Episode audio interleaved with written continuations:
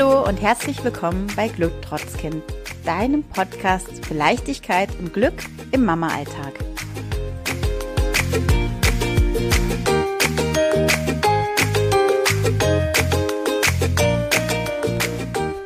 Schön, dass du heute wieder reinhörst.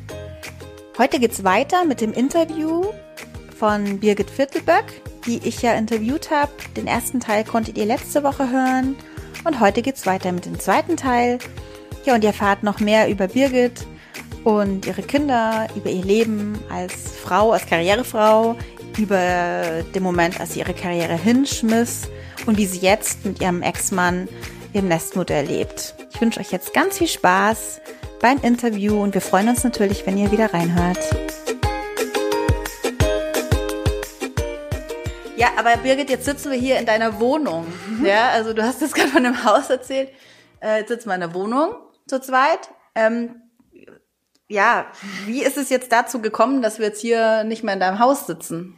Oder was ist dann passiert? Ja, ach, im Prinzip ähm, haben mir diese Kinder, also ich sage ja immer Kinder, unsere Kinder sind ja wie kleine Therapeuten. Ich meine, jeder, der Kinder hat, wird diesen Satz richtig verstehen, der keine hat, wird ihn nicht verstehen, ähm, äh, weil sie uns halt unser eigenes Leben, also ich meine, die haben die gleichen Gene, die haben ähm, eine andere Erziehung, aber sie, unsere ganzen Muster werden wieder ange angeworfen. Was wollte ich als Kind von meiner Mutter und was wollte ich nicht? Wie mache ich es jetzt anders?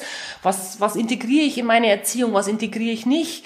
Ähm, und was lebt mir das Kind auch vor? Ist es mein eigener Sturkopf? Ist es meine eigene Schludrigkeit, ist es äh, all diese Dinge, mit denen man sich lange Zeit nicht beschäftigt hat seit seiner Kindheit, kommen halt so geballt mhm. auf einen zu und dann darf man damit arbeiten als Erwachsene. und ähm, ja, und in diesen diese vier Kinder haben mir halt auch gezeigt, dass das Verhältnis zu meinem Mann, in, wie soll ich jetzt das sagen, ich habe mich in der, in der Beziehung, wir waren 20 Jahre zusammen, hatten in der Zeit acht, 13 Jahre keine Kinder und acht Jahre, also miteinander Kinder. Nee. Ja, genau. Oder sieben. Ähm, und dass ich mich total verändert hatte. Also, mhm. dass ich, dass ich aus meiner Intuition rausgegangen bin und ich habe ein so ein klassisches Erlebnis oder immer wieder, wo ich also ich bin ein sehr intuitiver Mensch und war das schon immer und habe meinen Mann in der Phase, wo ich ihn hatte, auch gebraucht und das war auch alles, also ich, ich jammer nicht über die Vergangenheit, das war alles wichtig in meiner Entwicklung. Es ist ja immer so, dass eben das, was passiert, ja wichtig ist äh, und wichtig, dass man weiterkommt. Ähm, ich habe nur, also der klassische Satz war halt, äh, wir hatten eine Meinungsverschiedenheit über irgendein Thema, irgendwas völlig nichts. Also wir hatten auch, wir haben uns kaum gestritten. Es war auch nur eine, nur eine unterschiedliche Meinung. Und ich habe dann immer gesagt, ja, aber ich glaube, dass ich das jetzt lieber so machen würde. Und er hat dann immer standardmäßig gesagt, ja, also das musst du mir jetzt zeigen. Wo steht denn das und wo, wie kannst du mir denn das jetzt beweisen? Also er hat dann immer so auf diese rationale Seite gepocht. Und äh, so Sätze wie die ich mit ich glaube anfing, äh, die die waren halt irgendwie mhm. nicht für einen Mann, also in dem Fall klassischer Mann, nicht nachvollziehbar.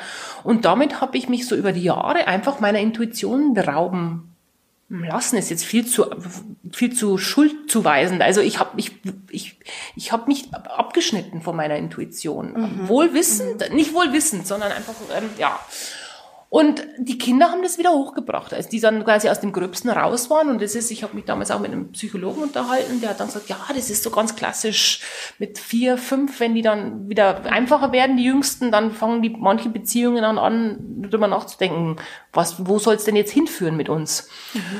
Und ähm, ich hatte versucht, ihn dann mitzunehmen und habe dann vorgeschlagen, ja, lass uns doch mal einen Tanzkurs machen und lass uns doch mal irgendwie, keine Ahnung, habe dann selber eine Therapie angefangen, äh, wo ich das Ganze dann so ein bisschen aufgearbeitet hat, aber ich habe ihn nicht mitgenommen und das wirft er mir zu Recht auch immer noch vor, war aber für mich nicht anders möglich. Ähm, und ja, ähm, am Ende habe ich halt festgestellt, dass ich nicht wollte, dass ich mich, dass ich so verändert bleibe, sondern ich wollte mich befreien. Mhm und wieder zu meiner Intuition zurückfinden und wusste, das kann ich nur, wenn ich mich aus seiner Abhängigkeit löse. Und ähm, das habe ich dann gemacht und es hat sich, ähm, ja, es führt jetzt etwas, etwas zu weit und etwas zu tief und etwas zu intim. Es hat sich im Prinzip halt dann ergeben, dass ich, ähm, dass ich mich trennen musste, weil ich festgestellt habe, dass ich ihn gar nicht wirklich geliebt habe und er konnte mir die Liebe, die er für mich empfunden hat, nicht zeigen. Ja. Ich, die Geschichte muss ich jetzt doch mal erzählen, weil die ist echt. Das, Im Prinzip ist es so, es gibt ja diese Bucketlist, also diese Löffelliste, was man alles mhm. machen will. Und ähm, wir sind mit den vier Kindern irgendwie wo weggefahren und, und, und ich hatte sein Handy zum Navigieren in der Hand und ich habe dann quasi in der Liste gesehen, meine, meine, meine Liebe des Lebens finden. Neben vielen anderen Dingen, die toll waren und ich, ich, ich finde meinen Mann immer noch toll. Aber da stand meine, die Liebe meines Lebens finden und musste das im Handy lesen. Er hat mir das nie gesagt. Und ich habe an der Stelle einfach zum Heulen angefangen, weil ich dachte, Gott, was ist denn das?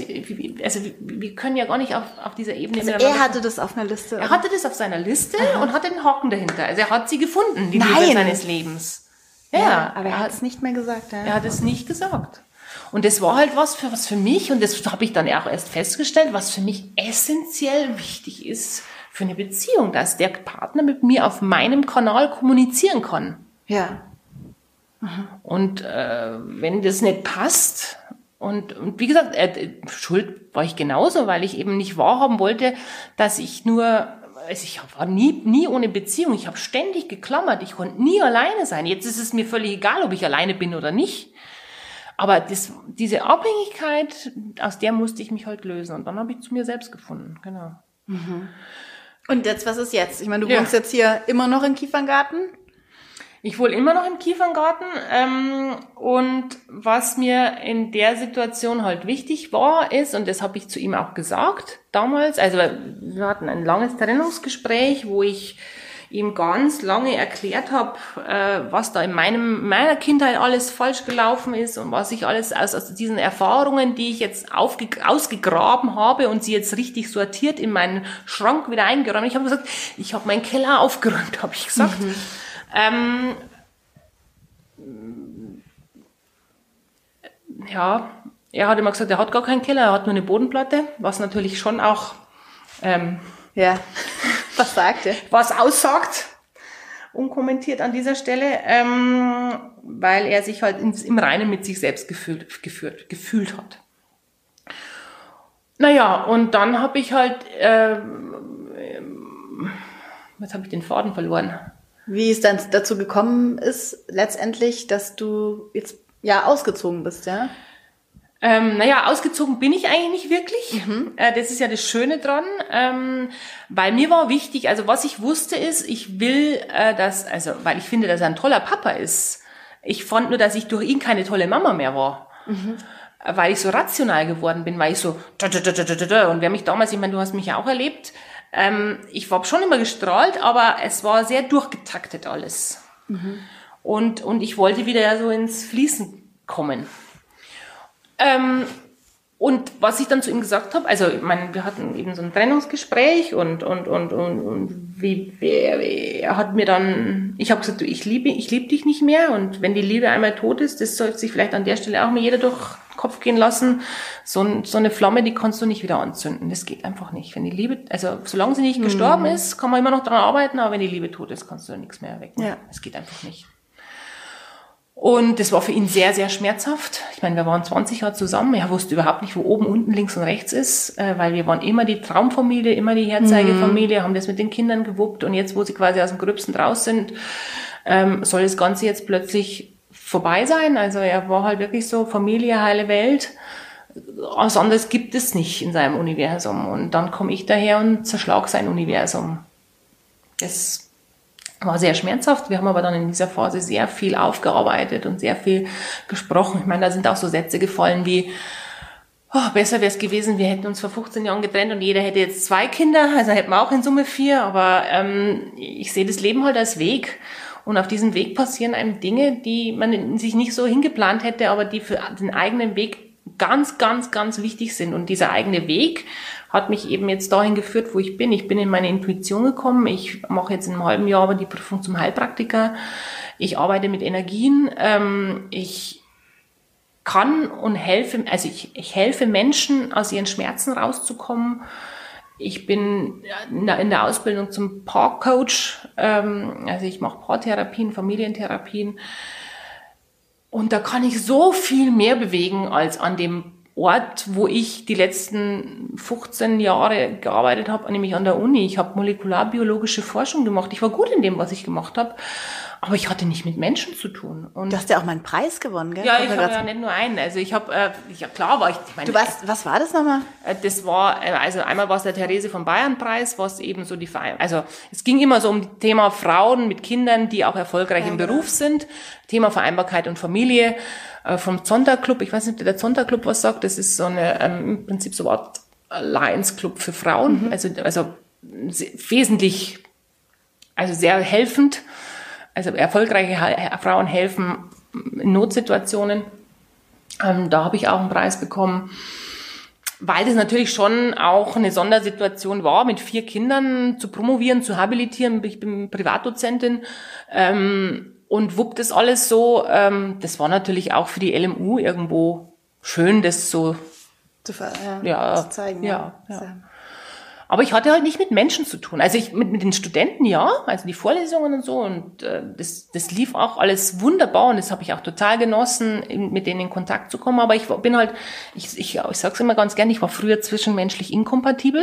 Also mhm. war ich wirklich, weil ich in so einer Blase ich gelebt habe. Also ich, weil ich mich eben nicht in meiner Intuition befunden habe. Mhm hatte ich so ein Unsicherheitsgefühl gegenüber Menschen. Das habe ich nicht ausgestrahlt. Und alle Menschen mich haben gesagt, ich bin voller Energie, aber ich habe mich einfach unsicher gefühlt, weil ich eben nicht in meiner Mitte war. Ja.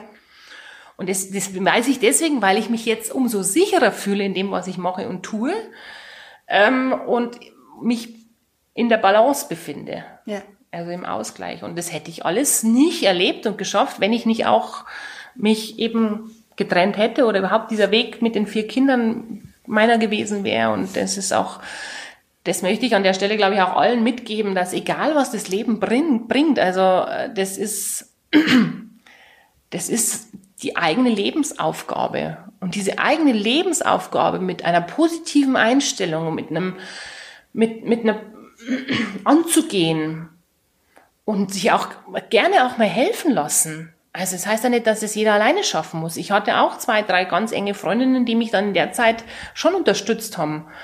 Oder ja, auf alle Fälle, das schafft man nicht immer alleine, aber diese Lebensaufgabe nicht, nicht daran zu scheitern, nicht, nicht sie auf, also, hm. ja, das Leben ist zu kurz. Das mhm. Leben will gelebt werden. Mhm. Und, und, und, und egal wie lange man jetzt im Tiefschlaf war, ich war, also ich im Nachhinein war ich 20 Jahre im Tiefschlaf oder wahrscheinlich schon 40 Jahre im Tiefschlaf und irgendwann wacht man halt dann auf und das war meine, Wach meine Aufwachphase, mhm. dass ich mein Schicksal selbst in die Hand genommen habe. Ich habe gesagt, ist mir scheißegal, ob mein Job jetzt bald ausläuft, was ja de facto so war. Ähm, also ich hatte nur eine befristete Stelle an der Uni, ich hatte keinen sicher, ich habe keine sichere Zukunft gehabt, ähm, ob ich jetzt finanziell abhängig von meinem Mann bin oder nicht, ist mir ganz egal. Ich muss, ich muss diesen Schritt jetzt gehen ich muss ihn gehen, weil sonst mhm. sterbe ich. Also ich bin quasi körperlich noch vorhanden und ich, das Herz schlägt auch noch, aber ich wäre innerlich einfach gestorben. Ja. Ja, ich kann mir vorstellen, dass, also man denkt sich ja schon manchmal, ach, ich würde so gern das und das machen, gerade beruflich, aber meistens, also bei mir war es zumindest so, ist der richtige Zeitpunkt nie gekommen. Aber was ist der richtige Zeitpunkt? Und ich meine, dein Zeitpunkt war ja auch nicht perfekt würden jetzt wahrscheinlich manche sagen. Wie, wie hast du dich da getraut? Wie hast du den Mut da gefunden? War es wirklich so ein Leidensdruck oder mm. was kannst du da vielleicht auch noch einen Tipp geben, wie man da dann einfach in seine Kraft kommen kann und dann machen kann? Ha. Ja, im Prinzip ist es das gleiche wie vorher, ins Vertrauen zu gehen. Also dieses, dieses, dieses Gefühl zu entwickeln, ähm, dass man was wert ist, dass man wer ist, dass man mhm. dieses, dass man es kann, auch. dass man es kann. Mhm. Also das ist ja immer unser, ich beschäftige mich mittlerweile auch viel mit Transaktionsanalysen. Das ist ja dieser Weg, den wir in der einen Hälfte des Lebens hinter uns gehen, ist so dieser Weg im, im Ego. Und im Ego frage ich mich immer, was bin ich das wert? Ich vergleiche mich mit anderen. Bin ich mehr wert als der andere oder weniger wert und so weiter und so mhm. fort. Ähm, und dann kommen wir irgendwann mit in den Zustand der maximalen Autonomie. Und mhm. diese maximale Autonomie ist dann nur noch, ich weiß, dass ich bin. Ich, ich, man ver vergleicht sich dann nicht mehr. Man, man,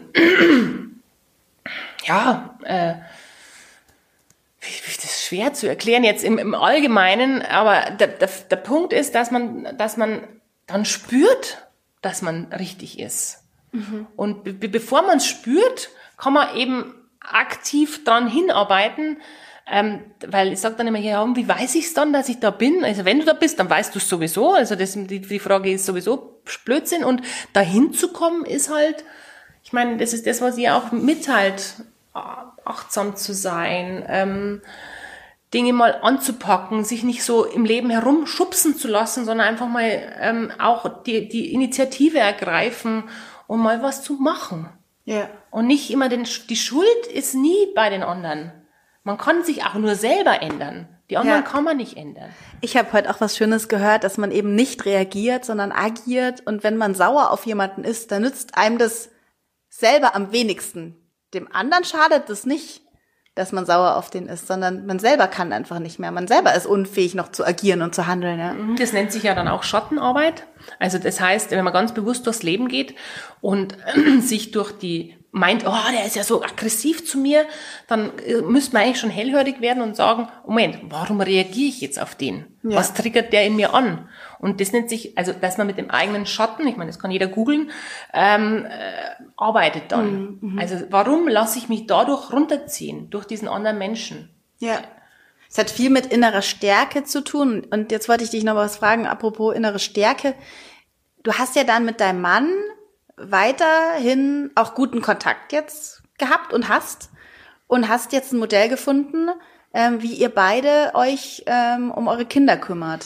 Genau. Das Nestmodell. Genau, also wir waren da, ähm, also mir persönlich, wir sind nach der Trennung ähm, nebeneinander im Bett gelegen und äh, ich habe zu ihm gesagt, du, ich will, dass du nicht ausziehst. Ich will, dass du hier bleibst. Ich will, dass die Kinder dich sehen. Ich will nicht, dass die Kinder jetzt irgendwie eine Verlustangst kriegen und irgendeinen bleibenden Schaden, dass sie ihren Papa plötzlich verlieren. Ich will das alles nicht. Ähm, dann hat er gesagt, du spinnst doch, du meinst, ich meinst, ich mache jetzt eine WG mit dir. ähm, und, und dann habe ich gesagt, ja, so ungefähr musst du das vorstellen. Und ja, war natürlich in dem Moment für ihn kurz nach der Trennung völlig unfassbar, aber ich bin ihm dann auch einfach, glaube ich, auch sehr entgegengekommen und er wollte dann das Haus quasi mir abkaufen, meine Hälfte. Das habe ich dann auch äh, zugestimmt, äh, weil ich wusste, er, also er hat dann zu mir gesagt, er will, wenn er die Kinder verliert, nicht auch noch das Haus verlieren. Mhm. Und dann habe ich gesagt, du, ich hänge an gar nichts Materiellen. Ich brauche einfach nur ähm, ja die Liebe zu meinen Kindern und dass sie, äh, ich brauche nur Gefühle. Ich, ich bin der minimalistischste Mensch, den du dir vorstellen kannst. Ich brauche das Haus nicht. Ich brauche natürlich eine Unterkunft, wo die Kinder wohnen. Ähm, und deswegen sind wir dann auf das Nestmodell gekommen. Das heißt, äh, wir haben dann, sind dann zum Mediator gegangen und haben dann einen Mediationsvertrag gemacht, wo wir dann diesen Hausverkauf geregelt haben. Also dass ich dann in Raten das Ganze zu regeln. Das musste, musste für ihn ja auch finanzierbar sein. Das ist aber eine Geschichte, die muss jetzt nicht hierher. Naja, und dann ähm, war das halt so ein schleichender Prozess. Meine Kinder wussten, dass wir getrennt sind. Und ähm, irgendwie drei Monate später ähm, habe ich dann zu meinem, zu meinem Sohn gesagt, nee, oder er hat zu mir gesagt, nee, ich habe zu ihm gesagt, du, äh, weißt du eigentlich schon, dass der Papa und ich dass wir getrennt sind, dass wir uns nicht mehr lieb haben. Also es war immer so unsere Aussage, wir haben uns, Mama und Papa haben sich nicht mehr lieb. Das ist jetzt so. Ah, so, ja. Also das war für ihn, weil wir in der Zeit auch noch relativ viel halt äh, wechselnd im Haus verbracht haben. Mein ja. Mann ist quasi aus dem Schlafzimmer nach oben gezogen, ins, ins Studio, hat sich da eingerichtet. Aber es war, äh, entweder war ich da oder er da, aber es ist halt keiner ausgezogen. Das heißt, für die Kinder, ich meine, Kindern ist es wurscht, ob man miteinander irgendwie ins Bett springt. Das kriegen die sowieso nicht mit. Also sprich, wenn die Eltern noch da sind, dann ist für die alles in Ordnung. Und durch diesen schleichenden Prozess, dass wir dann so nach und nach und dann haben wir beide neue Partner gefunden. Und dann konnten wir das auch besser leben, dass wir, also in München ein Nestmodell, wo du ein Haupthaus hast ja. und zwei Wohnungen dazu, für jeden eine noch zusätzlich, ist natürlich schon irgendwie eigentlich nicht finanzierbar. Und ähm, dann sind wir, ähm, genau, und dann, aber dadurch, dass wir beide Partner hatten, sind wir halt zu unseren Partnern dann an, der, an, an den Wochenenden gezogen, wo wir die Kinder nicht hatten. Das heißt, es ist jetzt ganz klar geregelt gewesen und ist immer noch so, es ist ein Fünfjahresvertrag sind wir jetzt nach drei, zweieinhalb Jahren, dass er, ähm, also wechselnde Wochenenden, ein Wochenende habe ich die Kinder, eine Wochenende hat er die Kinder und unter der Woche wechseln wir täglich. Also ah, ja. er kommt von der Arbeit heim. An Dienst, am Montagen und Mittwochen kommt er von der Arbeit quasi in unser Haus und ich gehe in meine Wohnung. Aha. Und an Dienstag und Donnerstag fährt er gleich in seine Wohnung von der Arbeit aus und ich bin bei den Kindern. Mhm. Freitag gehört zum Wochenende, Montag früh gehört auch zum Wochenende. Ah, ja. Und ähm, und das funktioniert. Das funktioniert super. Wir haben halt, also ich wollte die Kinder auch täglich sehen, weil ich hole die quasi von Hort oder damals noch Kindergarten ab. Also ich habe die, ich hab, arbeite auch Teilzeit oder habe damals Teilzeit gearbeitet. Ähm, jetzt bin ich ja nicht mehr angestellt ähm, und habe dann quasi immer die Nachmittags. Also ich wollte mir die Kinder nicht nur äh, nicht, nicht nur jeden zweiten Tag und ich wollte auch nicht irgendwie eine ganze Woche die Kinder nicht sehen, sondern durch diesen täglichen Wechsel habe ich die Kinder jeden Tag gesehen und er jeden zweiten Tag. Ja. Weil ich sie halt jeden Tag abgeholt habe, weil er da ja noch gearbeitet hat. Jo. Ja, ähm, aber gibt es da irgendeinen Grund? Ich stelle mir vor, dass das ähm, bei vielen daran scheitert, dass sie nicht miteinander reden. Wie habt ihr das hingekriegt? Äh, oder? Wir mussten, also wir haben die Dinge, die quasi in unserer Beziehung schiefgelaufen sind, geklärt. Also im Rahmen der Mediation. Also ähm, das musste der andere einfach akzeptieren, äh, das, das, das, was da der Stand der Dinge ist. Und dann war die Partnerschaft im Prinzip beendet. Ich meine, er war auch sehr konstruktiv dabei und hat sich Bücher gekauft. Äh, äh, Ende ohne Rosenkrieg und was weiß ich. Also er war sehr, sehr, äh, also wir sind beide nicht streitsüchtig, aber haben, wir konnten halt die Partnerschaft nicht mehr weiterführen. Und der Punkt ist, dass viele Leute meinen, die Elternschaft wäre an die Partnerschaft gebunden. Und das ist halt nicht so. Mhm. Also du kannst äh, durchaus Eltern sein und zusammenhelfen. Und wir hatten dann auch schon Sitzkreise mit unseren Kindern, als wir dann schon zwei Jahre oder so getrennt waren, wo die Kinder dann äh, irgendwie dem einen nur was erzählt haben und dem anderen nichts erzählt haben. Das schleift sich dann so ein und dann sind wir halt wieder zu sechs da gesessen und haben gesagt, liebe Kinder, wir erzählen uns sowieso gegenseitig alles. Ihr, ihr könnt jedem alles erzählen. Papa und Mama verstehen sich immer noch sehr, sehr gut und wir haben das, also wir streiten ja auch nicht, zumindest nicht vor den Kindern überhaupt nicht. Ähm, äh, und Bitte seid total offen und äh, an den Wochenenden zum Beispiel, wenn der eine die Kinder hat, dann kriegt grundsätzlich am Ende des Wochenendes der andere alle Fotos geschickt, die da passiert sind. Also wie das halt jetzt, ich meine, mit dem Handy, das ist alles wunderbar und einfach. Und auch so ein Übergabedings. Das und das haben wir gemacht und äh, ich weiß es keine Ahnung, wir waren in der Badewanne, die Fingernägel sind geschnitten. ähm, äh, so und so, der eine hat einen Husten gekriegt oder auch nicht. Ähm, und ich glaube, dass, dass das auch ganz oft viel besser funktionieren würde, wenn wir Frauen unseren Männern auch mehr zutrauen würden. Unseren, also nicht nur den, also den Vätern mehr zutrauen würden und zu sagen, du, du schaffst das auch an den Wochenende, auch wenn das Kind mal krank wird oder auch, dass man eine, eine Mama sagt, puh, jetzt, auch wenn mein Kind jetzt mit 38,5 da ist und ähm, mein Mann das vielleicht irgendwie anders macht, aber er macht das schon. Ja, dieses Vertrauen auf den es ist immer Vater. noch der Papa. Es ist immer noch der Papa und die braucht, die Kinder brauchen den auch.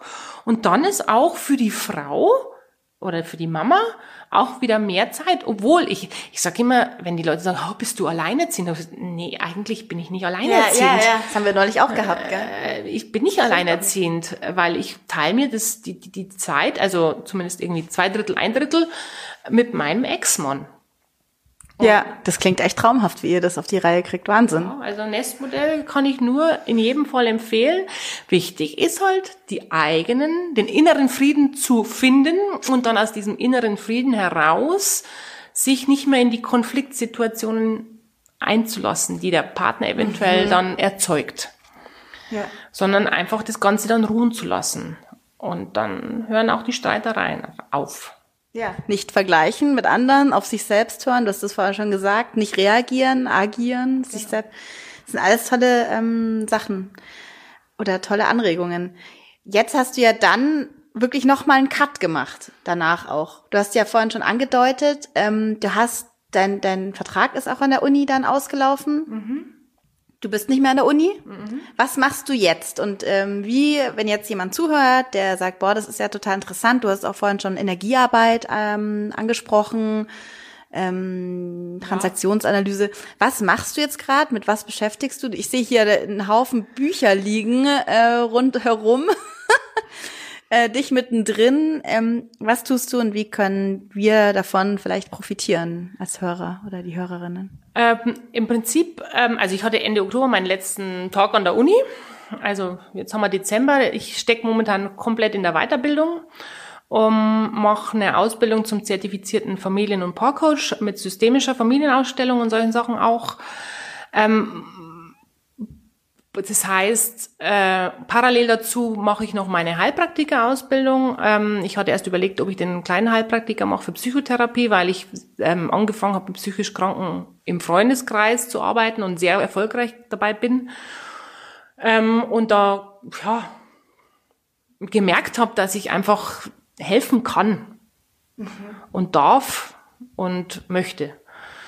Und in dem Ganzen mache ich jetzt eben die Prüfung. Im, im, im März ist die und dann kommt die, die praktische Prüfung noch dazu. habe ja mit meiner tiermedizinischen Ausbildung im Prinzip, ich meine, ob, ob, das, ob das Säugetier jetzt Hund heißt oder ob das Säugetier Mensch heißt, ähm, ist de facto ja doch wieder gleich. Ähm, mhm. Arbeiten tue ich ja dann eher auf einem anderen Feld, also eben äh, mit mein, mein Steckenpferd ist, sind Schmerztherapien, also dass ich Schmerzen energetisch lösche, äh, wenn derjenige sich bewusst ist, warum er die Schmerzen hat, weil Schmerzen sind ja immer ganz wichtig, dass man weiß, warum er sie hat. Und das erarbeite ich halt in einer, auf einer, Psy ja, auf einer Gesprächsbasis erstmal und dann kommt noch die, die, die, die, die, die Handarbeit dazu, dass man das dann auch wirklich eben auch rausholt. Und deswegen brauche ich auch den großen Heilpraktiker, nicht nur den kleinen, weil ich die Leute halt auch anfasse während der Arbeit und eben da ja. den besten, die, die effizienteste Möglichkeit sehe, eben ihnen zu helfen. Genau. Ja. Ja, ich mache auch so tibetische Energiemassagen, so Wohlfühlsachen. Ähm, geht so ein bisschen in alle Richtungen und Paare liegen mir halt sehr am Herzen und da. Klar, das macht auch Sinn. Also das, was du uns erzählt hast, ähm, klingt für mich nach einem starken Vorbild, muss ich sagen. Dankeschön. Und jetzt, wir heißen ja Glücktrotzkind, ähm, habe ich noch abschließend ähm, eine Frage an dich. Also eigentlich zwei Fragen.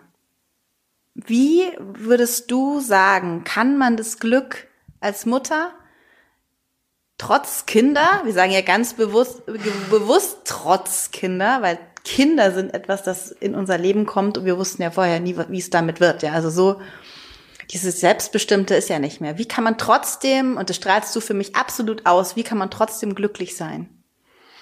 Hast du da drei Tipps für uns? Ich versuch's mal. ähm, also grundsätzlich an alle Mamas dieser Welt, ähm, sich nur über das Kind zu definieren, ist völlig falsch. Sich nur in seiner Mutterrolle zu definieren, ist völlig falsch. Man soll sich als Mensch sehen. Und ähm, ich habe da einen ganz wichtigen Vortrag von Gerald Hüther gehört. Also wer mal googeln will, ähm, Gerald Hüther Würde, Würde, Würde Vortrag, wo es eben drin steht, dass wir ähm, Menschen sein sollen. Wir sollen nicht Rollen spielen, sondern wir sollen uns nicht zu Objekten machen, sondern wir sollen Menschen sein. Und in unserer Menschlichkeit gehört auch dazu, dass wir Zeit für uns selber brauchen.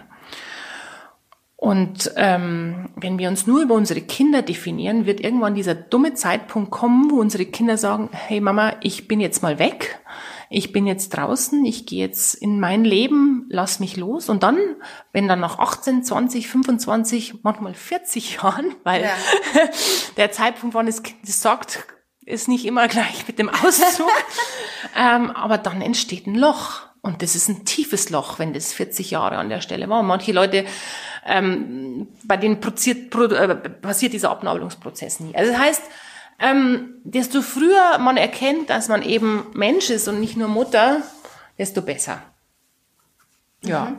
Das, und das Zweite, was ich mitgeben will, weil ich halt also auch aus so einer Trennungsgeschichte komme, ist, ähm, falls man sich da wiederfindet jetzt oder ähm, dass man die die eigenen persönlichen Bedürfnisse schon mal hinten anstellt und die der Kinder nach oben stehen, also ähm, wichtiger sind.